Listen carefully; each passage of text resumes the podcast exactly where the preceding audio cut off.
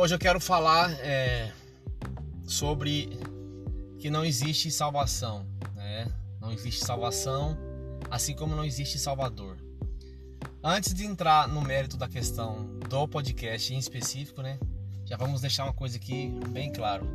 Esse podcast não tem nada a ver com a questão de questões é, metafísicas, né? Se Deus existe ou não, se após a sua morte você vai ou não vai para o céu ou algo nesse sentido. Apesar de, sendo bem sincero, eu achar que eu, eu acho, né, particularmente, que esse lance de acreditar em vida após a morte, tal, é uma outra punhetagem do ego. Você se acha tão importante que a sua vida tem que ter uma continuidade, né? Mas isso fica para uma outra hora, um outro debate.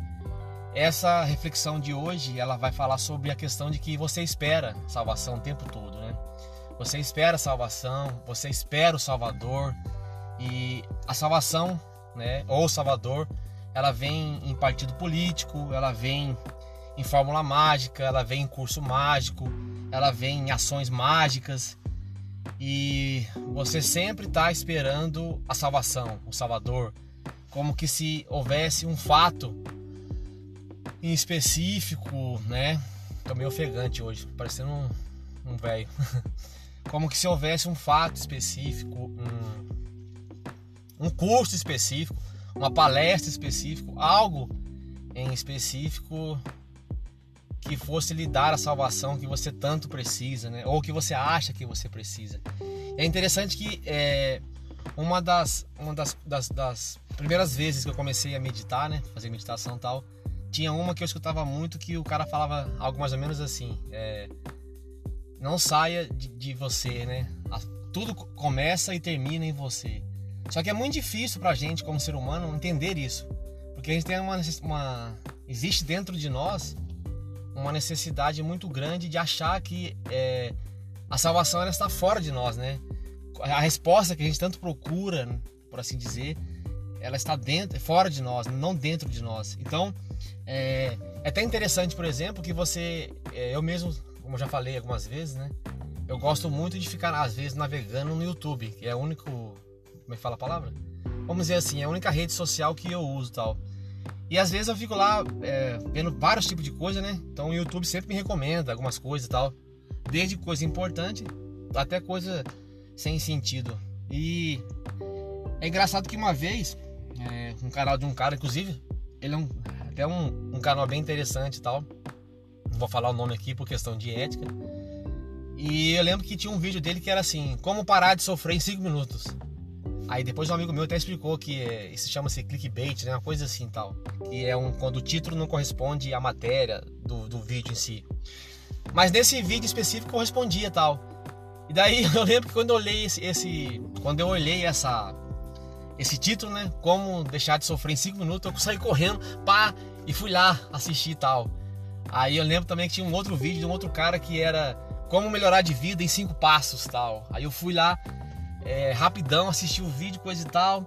E daí você já vai naquela, naquela questão de você querer que aquilo seja verdade e que aquilo vai ser a sua salvação, que você vai assistir aquilo e vai, que vai durar cinco minutos aquele vídeo e após os cinco minutos do vídeo você vai deixar de sofrer, acabou seu sofrimento tal, porque a salvação chegou, né?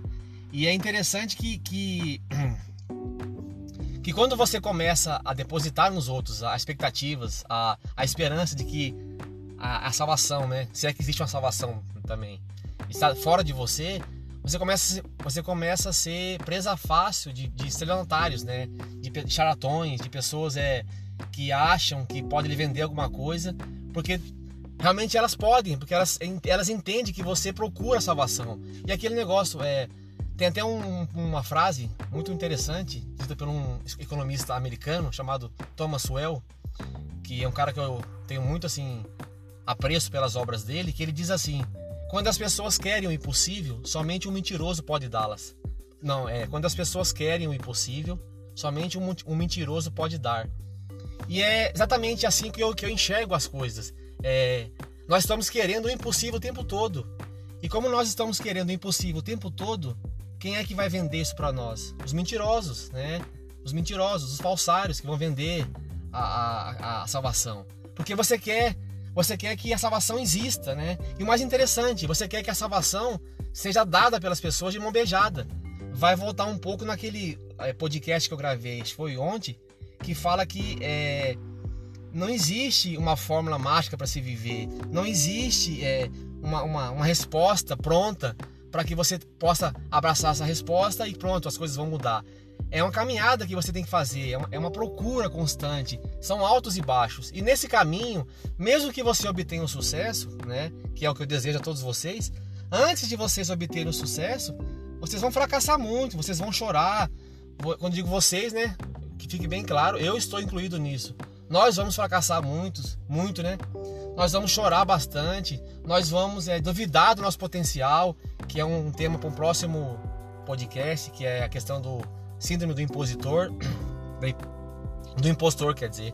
E só que então, o mais importante é o seguinte: quando você chegar na onde você quer chegar, quando você chegar na onde você estipulou para você, né, seja lá qual for o critério que você use, seja lá qual for a sua concepção de sucesso, é, é, é interessante que você entenda que você chegou lá através de você.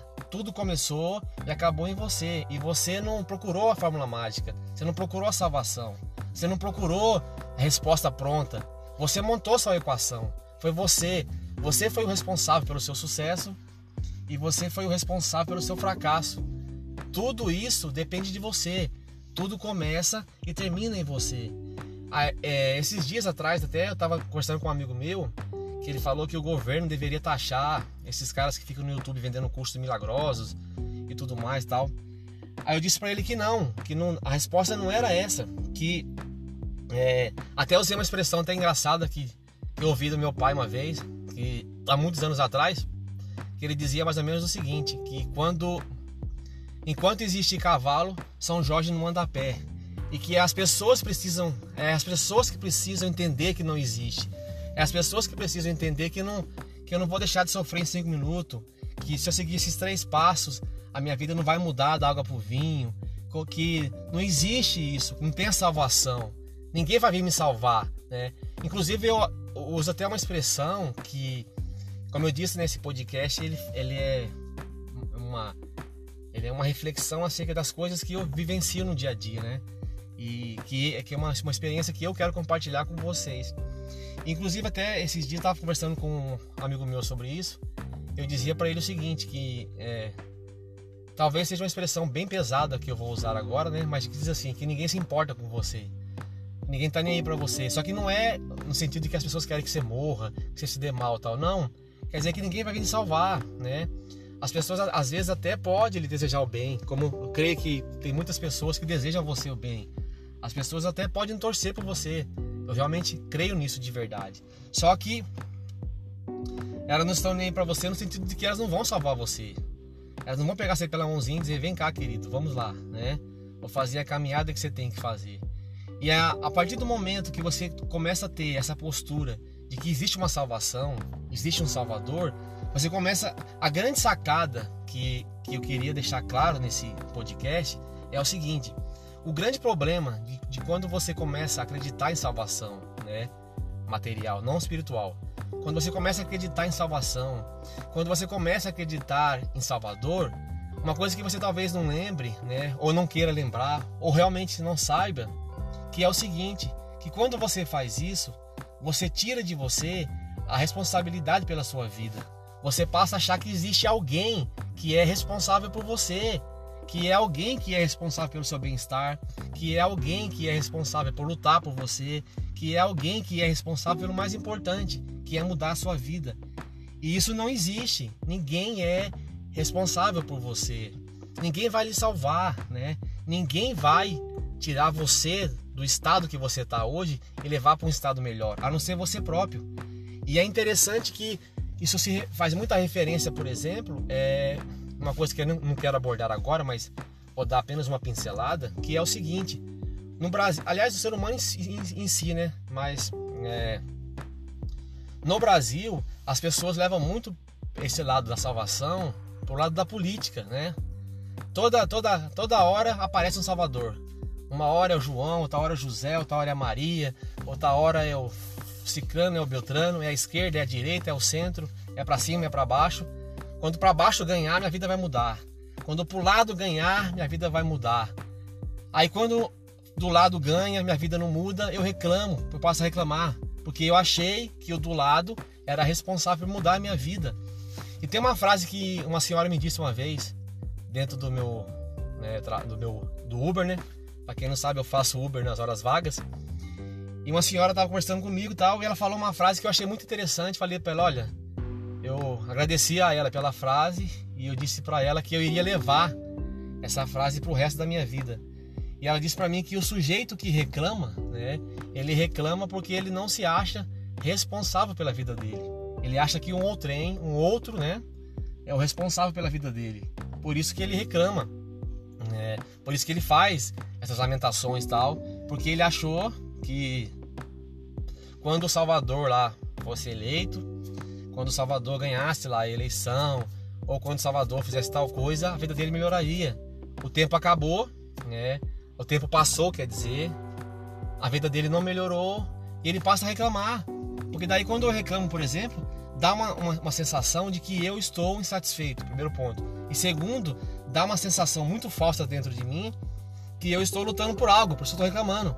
Mas na verdade eu não estou. Eu estou apenas externando que eu acho que alguém é responsável pela minha vida. E, e é interessante também que você comece a perceber isso em quase todos os aspectos. É, se você pegar a sua vida para analisar, né, e for, e for sincero com você, sem, sem se julgar, né, apenas observar a sua vida sem julgamento, você vai ver que você faz isso constantemente. É, em, muitas, em muitas horas da sua vida, você se pega acreditando no Salvador. E às vezes Salvador não precisa ser uma questão política, uma questão religiosa. Às vezes, por exemplo, você deposita sua felicidade nos outros, você deposita sua alegria em, em algo, você deposita o seu bem-estar em algum acontecimento. É se, a, as coisas começam a acontecer sempre fora de você, sempre fora de você. E daí, quando não acontece, porque não vai acontecer, né? Se eu coloco alguém ou algo responsável pela minha vida, nunca vai dar certo. Fato. Matemática simples. E quando as coisas derem errado, que vão dar, você começa a se revoltar, começa a ficar revoltado, né? Começa a ficar angustiado e começa a achar que os outros são responsáveis por isso e não você, né? Quando na verdade cabe a você lutar e cabe a você entender que a salvação, né? Se é que existe essa expressão, tal, mas não vamos entrar aqui na semântica, né? Se, se a salvação existe, ela se encontra dentro de você. Você é o único responsável pela sua vida. Você é o único responsável por todo o sucesso e por todo o fracasso que aconteceu na sua vida e que ainda vai acontecer. E quando você começa, por exemplo, a não é entender, entender todo mundo entende. A grande verdade é essa. Quando você começa, por exemplo, a a assimilar de verdade, a aceitar, a entender mesmo, não é conhecer, mas a entender o fato de que você é responsável pela sua vida, você não mais se entrega, por exemplo, a frases milagrosas, a cursos milagrosos, a ações milagrosas, porque você entende que o milagre não existe. Você entende que a salvação é construída por você ao decorrer de uma caminhada que você faz. É um degrau de cada vez, um dia de cada vez, até o dia que você vai é, atingir seu objetivo. Então, não espere o Salvador, que ele não vai vir, né? Assim como também não espere a salvação. É, tudo começa e termina dentro de você. É isso aí, galera. Um grande abraço. Como eu sempre falo, né? Um dos meus milhares de clichê. Se gostou e serviu para você, muito obrigado. Muito me faz feliz. Se não gostou, paciência. E é, uma indicação de um livro que eu faria hoje, que também é um livro de autoajuda, mas eu achei ele bem interessante, consegue ser ao mesmo tempo interessante e ao mesmo tempo descontraído, descontraído, né? Que é um livro chamado A Sutil Arte de Ligar o Foda-se. É muito bom esse livro, eu recomendo. Tamo junto, um abraço. Qualquer coisa é só entrar em contato.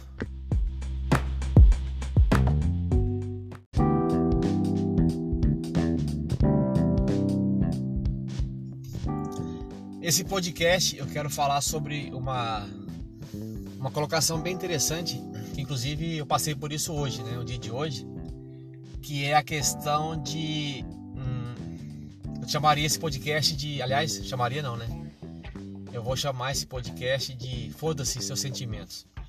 É, é uma expressão agressiva, né? pesada e chega até a ser um pouco assustadora. Como assim foda-se seu sentimento, né? Você tá querendo dizer que eu tenho que ser um robô? Não, vamos. Ao decorrer do podcast eu vou explicar o que, que isso quer dizer na prática mesmo, no seu dia a dia, no seu cotidiano. Porque geralmente nós vivemos numa sociedade que ela é, preza muito as sensações, né, os sentimentos. É, inclusive quem tem Facebook, né, é, tem aquela expressão lá, o que, o que, que você está pensando hoje, como você está se sentindo, tal e por aí vai. Então nós vivemos numa sociedade que ela é, prioriza muito a maneira como você se sente e ela coloca isso como algo importante, né? Tal, talvez até como algo essencial na sua vida.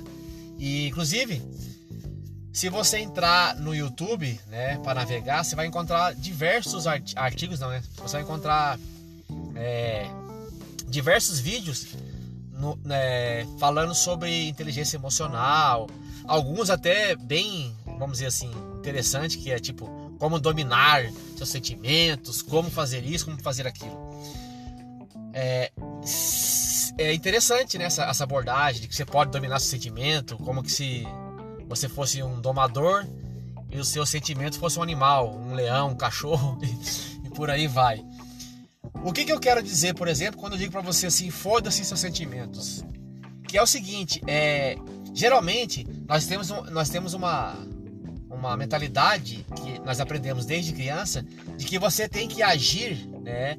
Tem que falar, tem que agir conforme aquilo que você está sentindo. Então, por exemplo, é, entre você, por exemplo, entre você e o seu sucesso, entre você e a sua meta, existe um, um, vários empecilhos, né? E um desses empecilhos chama-se vontade. Quantas vezes, por exemplo, você não foi treinar porque você não estava com vontade? É, Quantas vezes você furou a dieta porque você não estava com vontade de comer batata doce, frango, é, ovo cozido, né? Carne moída e por aí vai. Quantas vezes você viu o seu progresso cair porque ou estagnar porque você estava sem vontade? Aliás, quantas vezes você levantou e para trabalhar, por exemplo, e levantou sem vontade de fazer porra nenhuma, né? Falou, puta que pariu, hoje eu não vou fazer nada porque eu tô, não tô com vontade. E qual que é a grande sacada disso? É que nós somos escravos dos nossos sentimentos, né? E nós não sabemos diferenciar as coisas, né? Como assim diferenciar as coisas? Diferenciar as coisas é o título do podcast que eu falei, foda-se seus sentimentos. Isso quer dizer o quê? Isso quer dizer que você não vai negar, né? Você não vai negar como você se sente mas você vai agir apesar do que você está sentindo. Então, por exemplo, é, eu, eu estou com vontade zero de fazer o meu Cooper diário de 10 km. Ok, eu reconheço isso, que eu estou sem vontade nenhuma, mas eu vou fazer mesmo assim. Você entende? Ou seja, eu não nego o que eu estou sentindo, eu não luto contra o que eu estou sentindo. Eu aceito, eu entendo o que eu estou sentindo, mas eu faço mesmo assim eu crio uma separação entre o que eu sinto né, e entre o que eu preciso fazer. Tem até uma, uma, um vídeo bem interessante que eu até recomendo assistir, que é um vídeo motivacional chamado. Meu inglês é, é péssimo, né? Então, o vídeo se chama Unbroken, né? Acho que em português quer dizer que inquebrável. E numa, num determinado ponto do vídeo, o cara fala assim: No final do dia, sentimentos não são nada né? Mas ao final do dia, princípios são tudo. Ah, eu acordei sem vontade. Ah, é, eu acordei cedo sem vontade. E quem acorda com vontade cedo, 5 horas da manhã? Ninguém. Mas você levanta mesmo sem vontade, né? Quem tem vontade de fazer o que precisa ser feito? Ninguém. Mas mesmo assim as pessoas fazem, né? Uma minoria faz é, sem vontade e é essa minoria que alcança sucesso.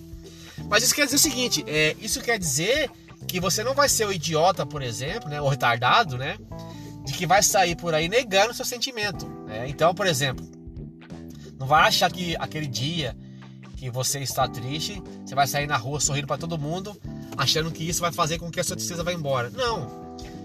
Aquele dia que você levantar triste, você vai levantar triste. Você vai aceitar o fato de que você está triste. Você vai aceitar o fato de que você está. É, você vai aceitar o fato de que você está desmotivado. Você vai aceitar o fato que diversas coisas deram errado. Mas ao mesmo tempo você vai entender que você precisa agir apesar do que você está sentindo. Né? E quando você começa a criar é, essa separação, você começa a ver que a sua vida começa a andar. Porque daí você entende que são duas coisas antagônicas. É, eu resolvi gravar esse podcast porque hoje eu tinha feito uma. Tenho feito uma. Uma, uma, uma lista de afazeres durante o dia, essa quarentena, né? Levanto cedo, por aí vai e tal. E quando chegou uma certa hora do dia, eu precisava fazer uma hora, uma hora e meia de leitura. E eu não fiz porque eu tava sem vontade tinha acabado de almoçar, tava morrendo de sono e tal. Eu falei, ah, não vou ler não. Aí me questionei, ok, por que, que você não vai ler? A resposta que eu encontrei foi, porque eu não tô com vontade. Outra vez, né, talvez seja pela terceira ou quarta vez, você percebe que isso volta nos mesmos clichês que eu abordo constantemente. Punhetagem do ego. Ou seja, eu me acho tão importante, né? eu me acho tão foda, tão gostoso, que crio a ilusão dentro da minha cabeça que eu só posso fazer o que eu tenho vontade. Inclusive, é, eu sempre falo isso para meus amigos, que é o seguinte, né? Nas conversas mais pessoais assim, que quando, a, que quando eu vejo, por exemplo, algum adulto, inclusive eu, né? Eu sou o primeiro a me incluir nisso, é, dizendo que ah, eu não faço tal coisa porque eu não tenho vontade. Aí eu penso comigo, nossa, a impressão que dá é que ele ainda não conhece a vida de adulto. Até porque a vida de adulto é fazer 90% do que você precisa e 10% do que você quer. Mas quando você começa a pensar nisso, você se engana nisso, porque você quer que, que seja feita a sua vontade, né? É, é até o, é, é até o oposto, por exemplo, da oração do Pai Nosso, quando ele diz: Seja feito a vossa vontade, assim na terra como no céu, né? E se questiona, por exemplo, por que, que as coisas não estão dando certo, por que, que os seus projetos estão parados, por que, que você estagnou na vida, por que, que você tem tanta, vamos dizer assim, força de vontade, mas essa, essa força de vontade esbarra, né? Em várias coisas. E você começa a se questionar sobre isso e você meio que não entende por que, que está esbarrando nas coisas. É porque você insiste na ideia de que você é, tem que fazer aquilo que você tem vontade, aquilo que você quer. Aí você esquece de dizer foda-se para suas vontades. Lembra que eu gravei já aquele outro podcast? Que eu disse que, que, que dizer foda-se a uma coisa não é você ser indiferente. Então, não é que você vai levantar amanhã cedo para correr e vai dizer foda-se, eu não tô com vontade daí a vontade vai aparecer e tal. Não, pelo contrário. Quer dizer que você vai dizer foda-se pro seu desânimo e vai fazer mesmo assim. E tem uma outra coisa bem interessante que eu queria compartilhar que é o seguinte: é, é interessante que quando você começa a fazer isso, por exemplo, você começa a ver que você faz muitas coisas que você precisa fazer sem nenhum tipo de motivação. E o mais engraçado é que quando, quando essas atividades elas são concluídas, né, você acaba de fazer, vem dentro de você uma sensação muito boa, que é uma sensação de dever cumprido. Aí sim, após a atividade ser concluída, né, é que vem a motivação. Aí você se sente motivado e alegre até, feliz, porque você fez algo que você não queria fazer e você fez algo que precisava ser feito, que é o mais interessante. E eu queria abordar agora, por último também, uma questão que é o seguinte, que inclusive, é, como eu disse, quase tudo que eu falo aqui são experiências pessoais. Eu passei muito por isso na minha vida e, e vi o quanto que isso é, chegou ao ponto de quase acabar com a minha vida, vamos dizer assim, né? Exageros à parte, que é o seguinte: quando você entra num espiral de fazer as coisas que você sente vontade, você chega na situação de fundo do poço tão grande, tão grande, que você chega na situação que você parece uma criança mimada, sabe? Que você só pode fazer aquilo que você tem vontade. E o pior, que é o seguinte, chega numa hora que você começa a se questionar, por exemplo, e você começa a ver que você que tudo aquilo que você quer fazer e que você sente vontade são coisas que não prestam e são coisas que prejudicam a sua vida, né? Porque é, existe um grande abismo, né? um abismo assim violento entre aquilo que você tem vontade e aquilo que você precisa.